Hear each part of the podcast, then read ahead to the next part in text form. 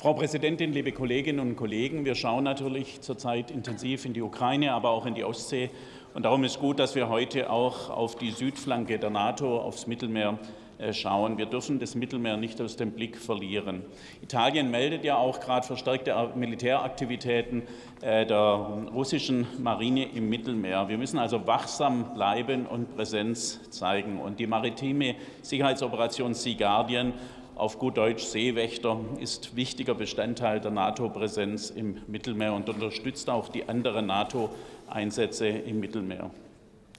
Die Lebensadern unserer Gesellschaft, unserer Wirtschaft laufen über die Meere, über die Ostsee, die Nordsee, den Atlantik, das Mittelmeer. Die Lebensadern verlaufen über Wasser und unter Wasser. Und an der Sabotage der Gasleitung in der Ostsee haben wir gesehen, wie verletzlich wir sind, äh, wie verletzlich unsere Infrastruktur, kritische Infrastruktur am Meeresboden ist.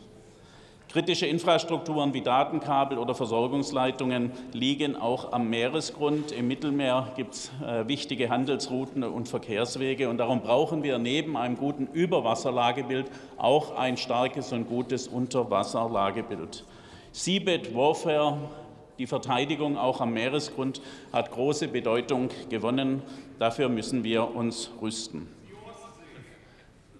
Genau der Zwischenruf bestätigt im Grunde, dass wir nicht genau wissen, wer es war. Und jeder spekulieren kann, zeigt ja, dass wir kein gutes Unterwasserlagebild haben und dieses brauchen. Aber auch Terroristen und organisiertes Verbrechen nutzen das Mittelmeer für die Aktivitäten. Sea Guardian sorgt für Stabilität und Sicherheit im Mittelmeer und hilft auch beim Kampf gegen Waffenschmuggel. Die Zusammenarbeit Sea Guardian, Irini, da könnte es im Bereich Logistik, Informationsaustausch eine gute Zusammenarbeit geben, wenn es denn eine Vereinbarung gäbe. Ich habe da schon mehrfach darauf hingewiesen. Früher bei Sophia gab es diese Vereinbarung, bei Irini nicht. Diese Vereinbarung brauchen wir. Die deutsche Marine, liebe Kolleginnen und Kollegen, ist 24 Stunden am Tag, 365 Tage im Jahr unterwegs. Dazu braucht sie Fregatten, Korvetten, Seefernaufklärer, Hubschrauber, äh, U-Boote, Minenjagdboote, äh, Flottendienstboote, Tender und so weiter. Sie braucht Munition und Ersatzteile.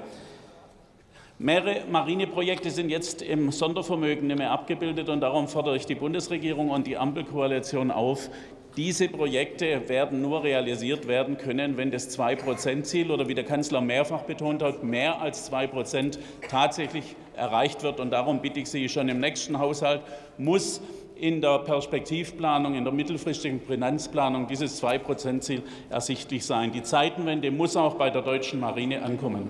Mein Dank geht den Kameradinnen und Kameraden der deutschen Marine und Ihnen für die Aufmerksamkeit.